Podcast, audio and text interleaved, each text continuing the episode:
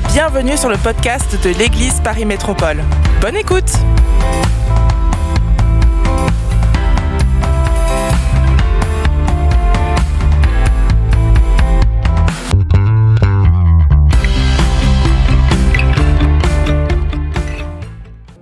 Amen.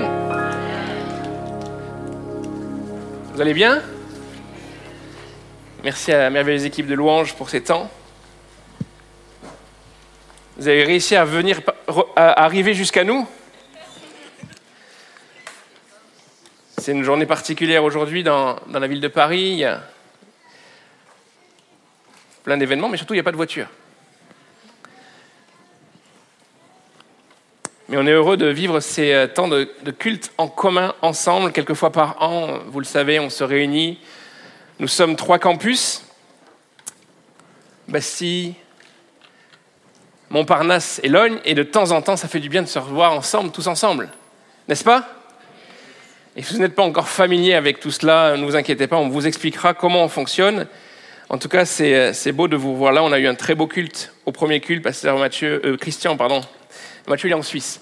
Mais euh, Pasteur Christian a apporté la, parole de Dieu, c'était merveilleux. Et puis, euh, la joie de, de, de, vous apporter ce que j'ai reçu de la part du Seigneur cet après-midi. OK? Je sais pas vous, mais j'ai un peu chaud là. Je sais pas si c'est euh, la motivation de ce que je vais dire ou si c'est euh, la climatisation, du théâtre. C'est un temps particulier aussi parce que c'est un moment où nous voulons apporter comme une, vision pour l'Église en cette année 2023-2024. Donc, euh, on s'est accordé depuis quelques semaines sur une thématique, on a vraiment ça sur le cœur en tant qu'équipe pastorale. On veut vous parler de lumière. Est-ce que ça vous intéresse? Est-ce que vous avez fait du latin dans vos études? Là, c'est de plus en plus rare, pour mon grand désarroi. Je ne sais pas si vous avez votre Bible avec vous, mais dans certaines éditions des années, on va dire, 1960 à 2000, il y avait cette Bible assez distribuée euh, largement, traduction Louis II, couverture un peu rouge, marron, et sur la tranche, si vous en avez une, peut-être quelqu'un, mais j'ai l'impression qu'il n'y a pas de Bible dans ce lieu. Ah, ben celle-là, c'est pas la bonne édition. Sur la tranche de ces Bibles, il y avait une petite phrase en latin, avec une flamme. Post tenebras lux. Après les ténèbres vient la lumière. C'est une expression latine issue de la traduction latine de la Bible, la Vulgate, la fameuse, qui est euh, en fait extraite de ce verset de Job, chapitre 17, verset 12.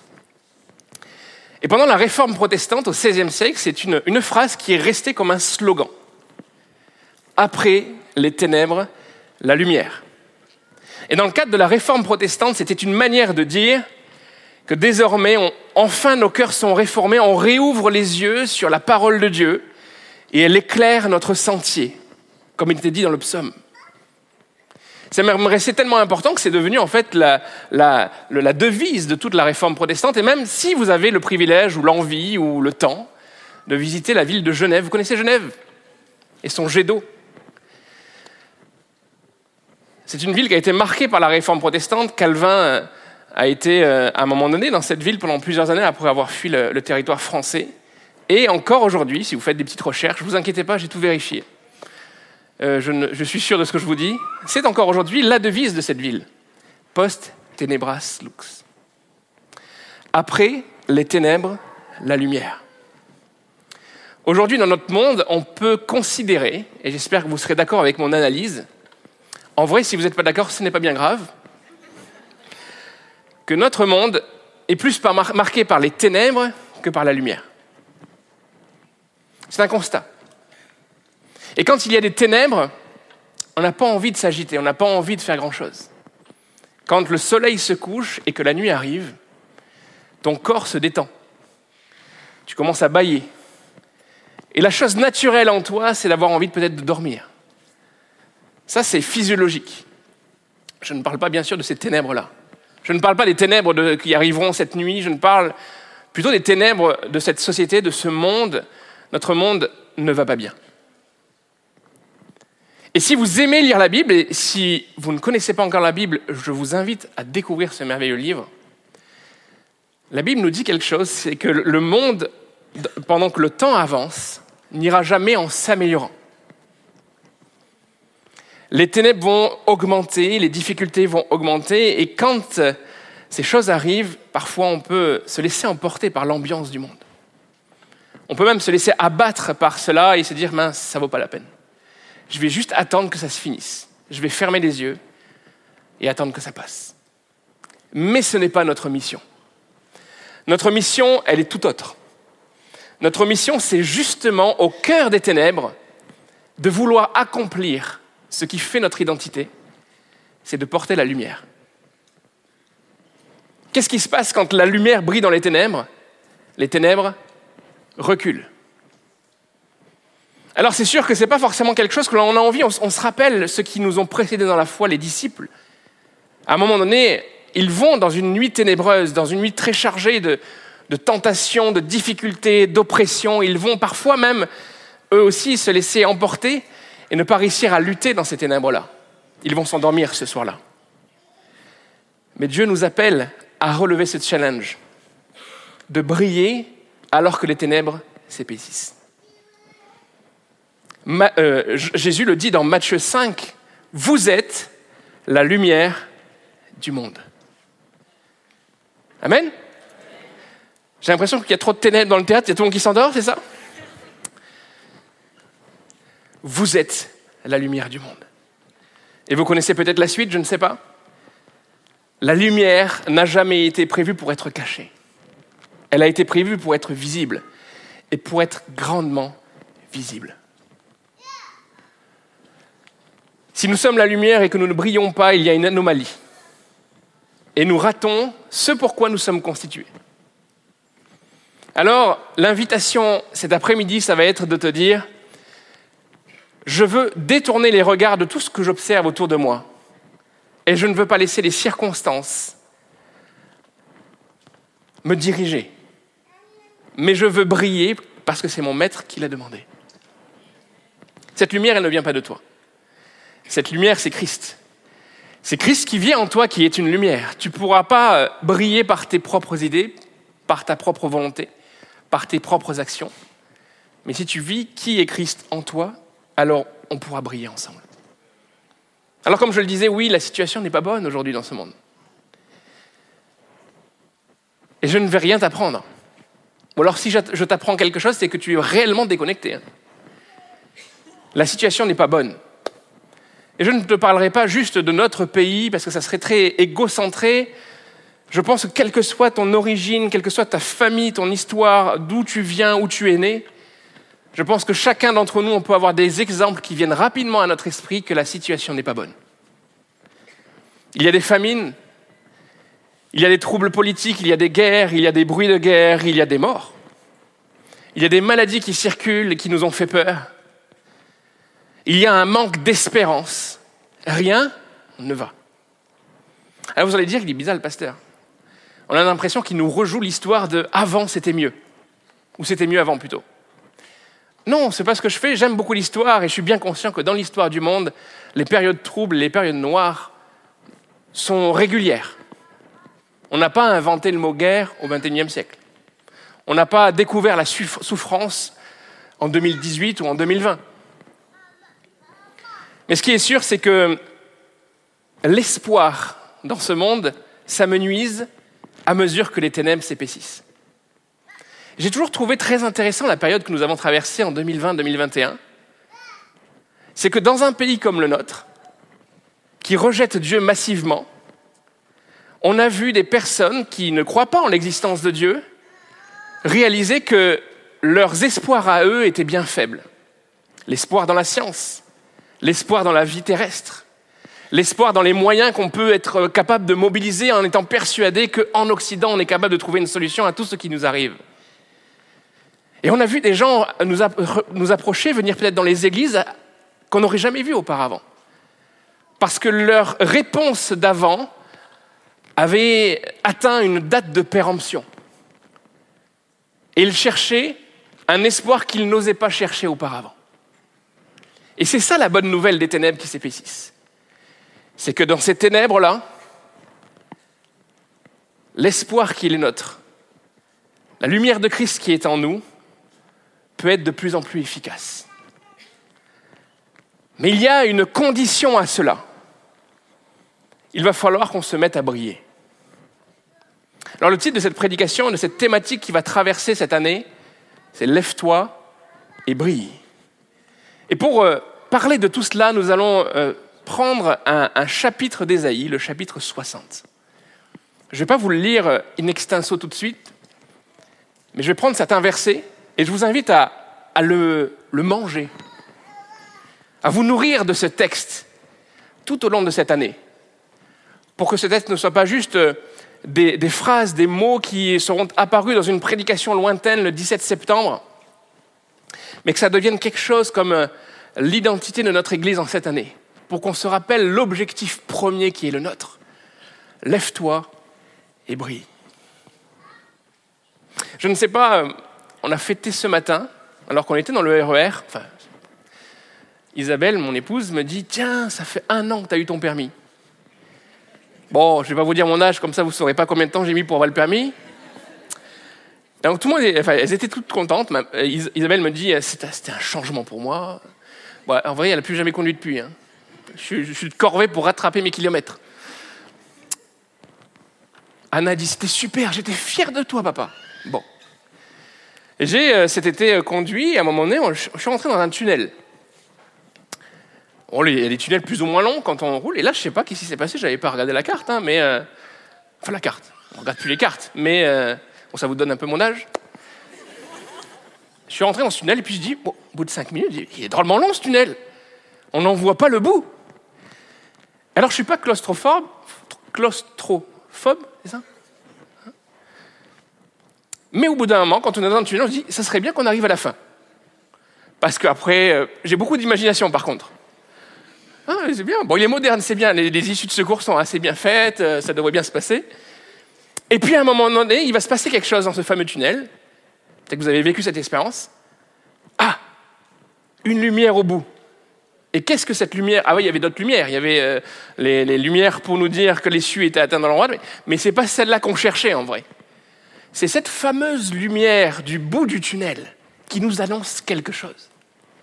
Des fois, elle est lointaine. Si le tunnel est bien droit, ça peut même peut-être durer quelques kilomètres. Mais du moment qu'on a aperçu la lumière au loin, là, il y a de l'espoir. Bon, je dramatise un petit peu ma traversée du tunnel. Hein. Vous inquiétez pas, hein. je n'étais pas non plus ah, Seigneur. Que... Non. Mais quand la lumière est au bout, alors là, on se dit qu'il y a une issue. Il y a un espoir. Et beaucoup de personnes dans ce monde sont dans un tunnel. Et pour l'instant, ne distinguent rien au bout. Et cette lumière-là, ce ne sera pas d'avoir fait de meilleurs choix qui pourra les rassurer, c'est toi, c'est nous. Nous sommes la lumière sur cette terre, parce que nous portons le témoignage puissant de notre Seigneur qui a tout accompli, pour que cette lumière soit un espoir. Et quand on est dans ce tunnel, quand on est dans nos difficultés, quand on est euh, oppressé par les ténèbres, on a une attente qu'un jour l'espoir arrive.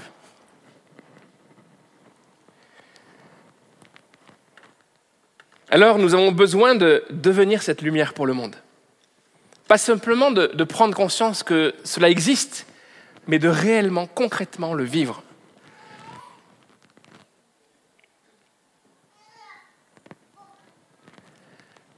Je vais vous lire quelques versets du chapitre 60, verset 14, il est dit Les fils de tes oppresseurs viendront s'incliner devant toi. Et tous ceux qui te méprisaient se prosterneront à tes pieds. Toi qui étais abandonné et détesté, toi que personne ne traversait plus, je ferai de toi un ornement. Alors je vais recontextualiser un petit peu pour que vous compreniez et qu'on puisse être d'accord sur ce que l'on dit là ce matin, cet après-midi. Peut-être quand j'ai lu la première phrase, je me dit Amen, les gens vont se prosterner devant moi, c'est génial. Non, non, ce n'est pas un rêve de domination que Dieu place dans ton cœur. Le contexte, c'est que cette prophétie, elle est destinée à la ville de Jérusalem. C'est de Jérusalem dont il est question. C'est une prophétie de rétablissement. Et ce rétablissement est arrivé, Jérusalem a été reconstruite. Et ça se visite aujourd'hui. Moi, je ne vais pas le faire à Logne à chaque fois que je fais une prédication. J'ai toujours un moment donné, je place une phrase pour mon fameux voyage. Mais cette prophétie, elle a un sens pour nous aussi. Nous aussi, nous sommes cette Jérusalem restaurée. Cette Jérusalem, cette ville, cette cité de Dieu, quand Dieu fait sa demeure en nous, il devient la lumière de cette ville. Et nous devenons l'espoir pour ceux qui auparavant n'en voulaient pas. Alors, à travers ces versets, notre rêve, c'est pas que des gens s'inclinent devant nous, mais c'est surtout que ceux qui ne voulaient pas s'incliner découvrent que, en suivant ce que nous représentons, ils pourront changer de vie, en plus de changer d'avis.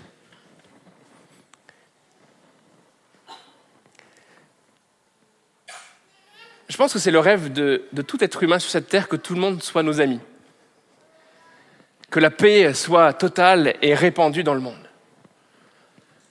Bien sûr, je ne crois pas à une paix possible sur cette terre parce que ce sont les hommes qui sont aux manettes, le genre humain, et que nous sommes gangrénés par des actions, des pensées, des choses rattachées au péché. Par contre, je crois que tous les ennemis qui sont devant nous peuvent se transformer en amis, du moment qu'ils réaliseront la lumière qui est la nôtre. C'est plus qu'un simple, espoir lointain, c'est un changement total. Verset 19. Ce ne sera plus le soleil qui te servira de lumière pendant le jour, ni la lune qui t'éclairera de sa lueur pendant la nuit, mais c'est l'Éternel qui sera ta lumière éternelle. Ton soleil ne se couchera plus et ta lune ne s'obscurcira. Quand Dieu rentre dans une vie, il n'y a plus ni jour ni nuit. Alors, n'extrapolez pas ce que je suis en train de dire. Je ne suis pas en train de te dire, tu n'as plus le droit de dormir. Parce que dans une semaine, on viendra me consulter en me disant, je sais pas, il y a des gens dans votre communauté, euh, euh, ils vont plus du tout bien. Par contre, que ce soit le jour ou la nuit, Dieu brille sur ta vie. Il n'y a plus d'interruption, tout est parfait quand euh, Dieu change les choses. C'est plus simplement une espérance, c'est un changement total de paradigme. Mais il y a un problème sur le chemin de l'espoir. Et c'est toi. Parce que tout ça pourrait rester théorique. Et souvent, ça le reste. Si nous ne levons pas, si nous ne devenons pas cette réalité-là. Vous êtes beau, magnifique. C'est un compliment, vous pouvez dire Amen, ou je ne sais pas, un truc, euh, ah merci, non, Amen, ce serait peut-être pas, je sais pas, ce serait bizarre. Vous êtes beau. Mais c'est tellement triste de vous voir assis. On fait quelque chose une fois par an dans le campus de Logne. On fait un culte un peu particulier où on, met en avant tout ce qui se fait dans l'église pour que les gens puissent à la fois se connecter ensemble, se découvrir, surtout quand euh, il y a tous les nouveaux qui arrivent chaque année, et aussi pour qu'ils puissent s'impliquer dans la communauté. Et ce jour-là, je fais toujours euh, quelque chose qui, m'amuse en fait. on a des petits amusements, nous les pasteurs. J'enlève toutes les chaises. Comme ça, les gens font le culte debout. Eh bien, chaque année, ça ça, rate pas, ça fait chaque fois la même chose. Donc j'aime bien me mettre face à la porte et voir les gens arriver. Et le fait d'avoir enlevé les chaises, ça vous perturbe, enfin ça les perturbe à l'œil. Là, qu'est-ce qui se passe? Il n'y a pas de chaise. Où comment le culte va pouvoir avoir lieu? Le culte, c'est à Dieu qu'on le doit. L'amour, c'est dans ton cœur. Et dans la Bible, il est plus souvent dit lève-toi qu'assis-toi. D'ailleurs, je n'ai pas fait cette recherche. Je ferai ça en rentrant. Est-ce qu'il y a des versets qui nous disent beaucoup de nous asseoir? Je ne sais pas.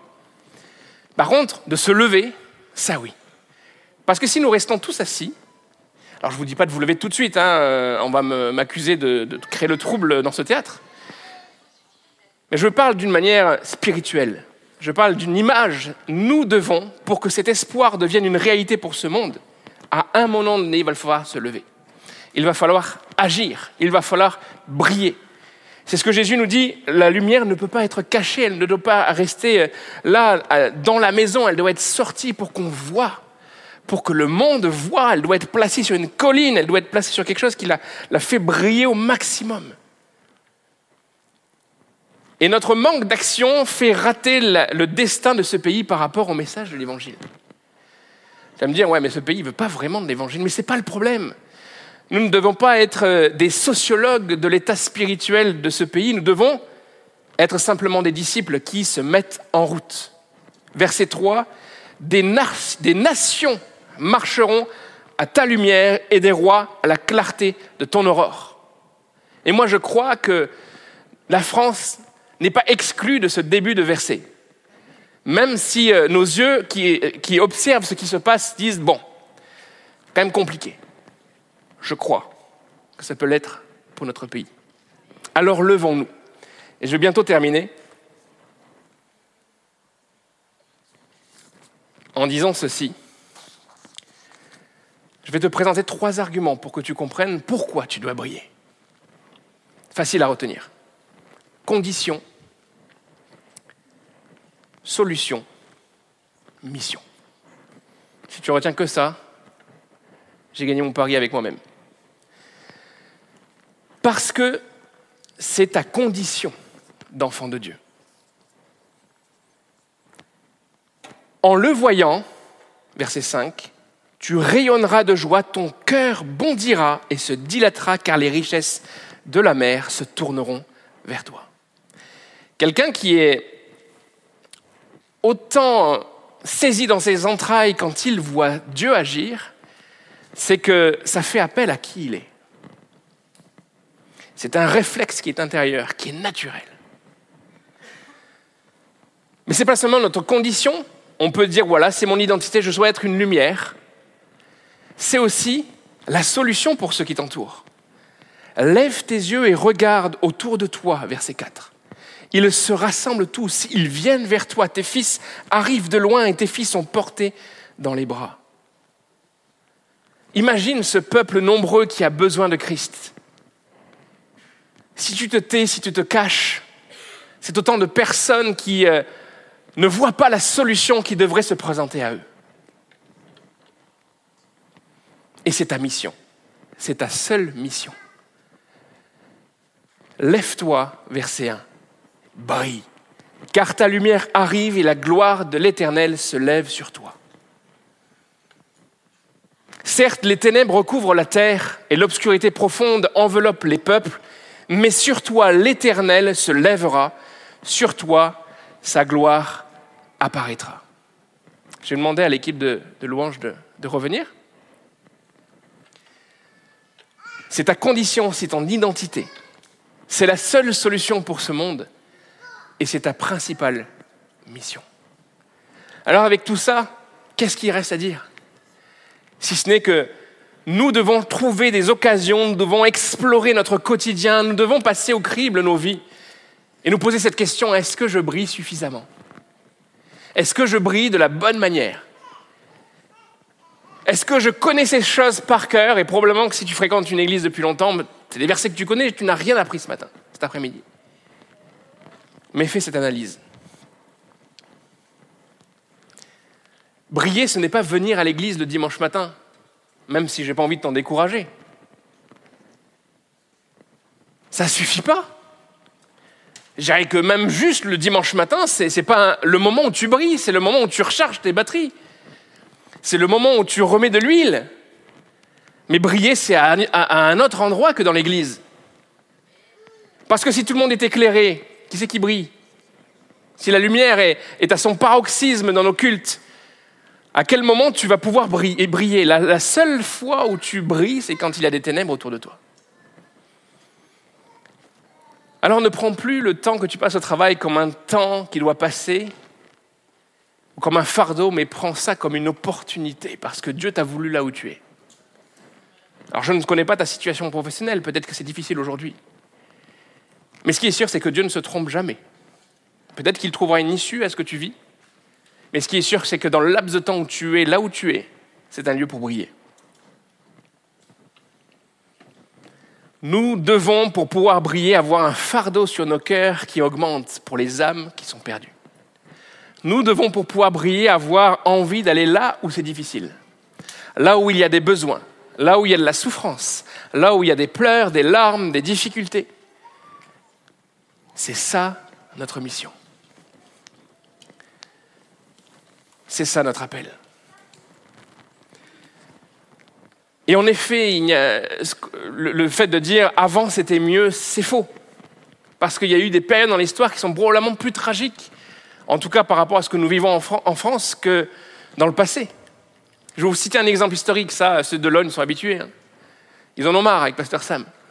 C'est soit des mathématiques, soit de la géographie, soit de l'histoire. Bon. En, l'an 64, vous connaissez peut-être, euh, même s'il y a plein d'interprétations, de, débats sur, ces choses-là, Rome a été brûlée par euh, l'empereur. Euh, et, bon, soupçonne que ce soit l'empereur qui ait fait brûler la ville, mais pour se défendre de cette accusation, il a capturé beaucoup de chrétiens qui étaient dans la ville et il les a fait brûler. C'est-à-dire, c'est. Pasteur, quand même, tu finis ta prédication sur une note. Euh. Pourquoi je vous dis ça? C'est parce que c'est un des premiers exemples dans l'histoire de l'Empire romain de graves persécutions. Mais pour que quelqu'un soit capturé et finisse ainsi, c'est parce qu'à un moment donné, il avait brillé. Peut-être que dans la tête de Néron, il s'est dit, cela, je vais les éliminer, ils nous serviront de lumière cette nuit mais il n'a pas réalisé l'impact qu'il était en train de faire. Sans le vouloir, il est en train d'accélérer la réalité de ces chrétiens brillent et sont fidèles jusqu'au bout. Pour être victime de cette sanction, il fallait avoir brillé, avoir parlé, avoir témoigné. Aujourd'hui, on est bien loin de ça. Peut-être que les ténèbres nous font peur, peut-être que certaines situations nous font peur, peut-être que tu es troublé dans ton cœur. Mais ce qui est sûr, c'est que Dieu est fidèle. Dieu est fidèle et il te donnera la force de briller dans les ténèbres. On va faire quelque chose qu'on a fait au premier culte.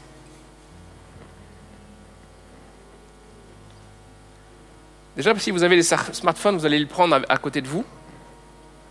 Là, d'un coup, il y a plus de smartphones qui sortent que tout à l'heure quand j'ai demandé les Bibles. Bon, après, en même temps, les Bibles sont les smartphones, ça, vous allez me dire. On va demander à ceux qui sont prévus d'éteindre la lumière de le faire. Ils vont nous faire un blackout total comme tout à l'heure. Ah, ils ont bien. Il faut que je fasse attention parce que je suis un peu maladroit. Et voyez, je vous l'ai dit, c'est pas le dimanche matin, en venant au culte que l'on brille. C'est quand les ténèbres s'épaississent que l'on va commencer à briller. Mais le monde n'a pas juste besoin de la, lumière de Pasteur Sam. Alors je vais vous demander à vous qui avez un smartphone d'allumer vos lumières. Pour que vous puissiez prendre conscience que quand les ténèbres sont épaisses, alors que je ne vous distinguerai plus, je suis en train de voir tout le monde. Et c'est euh, en brillant chacun individuellement, mais ensemble, que nous pourrons avoir de l'impact. C'est en cherchant des pistes pour briller ensemble, c'est en allant au-devant de ceux qui ont besoin, c'est en étant attentif à l'écoute de tout ce qui se fait autour de nous. On veut entendre des personnes dans cette église dire, Pasteur, j'ai ça à cœur, il y a quelque chose de particulier, il y a, ce pays qui m'interpelle, il, il, y a cette situation dans ma rue, il y a, cette problématique dans mon voisinage. J'aimerais peut-être habiter dans un autre quartier, mais Dieu m'a placé là et je crois que pendant ce temps-là, il faut que je brille.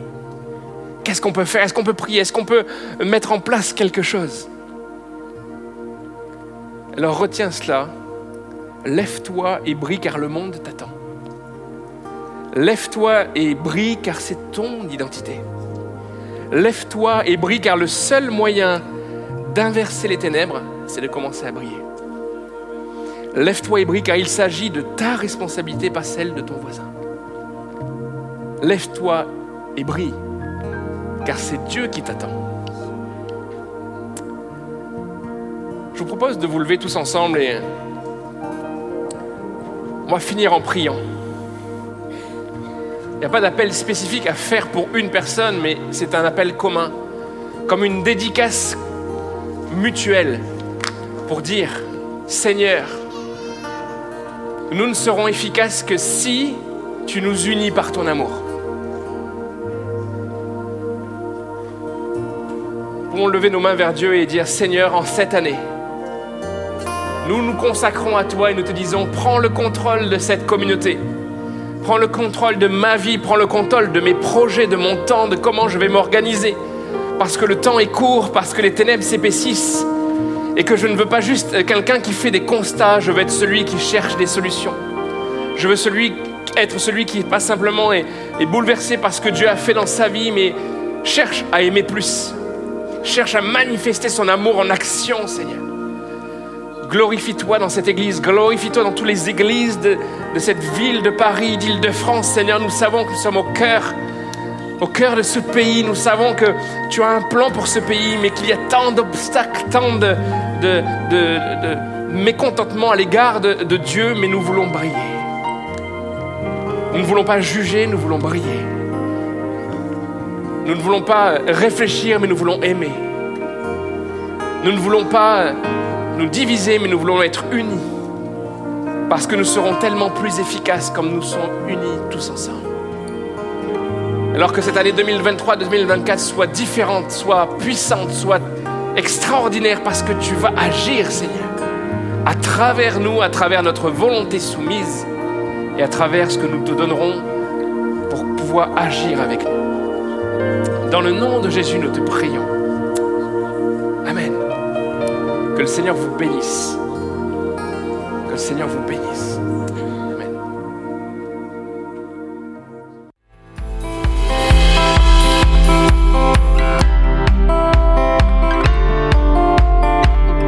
Merci d'avoir écouté le podcast de l'Église Paris Métropole. Retrouvez toute notre actualité sur notre site monégliseaparis.fr et sur nos réseaux sociaux Instagram, Facebook et YouTube Église Paris Métropole. À bientôt!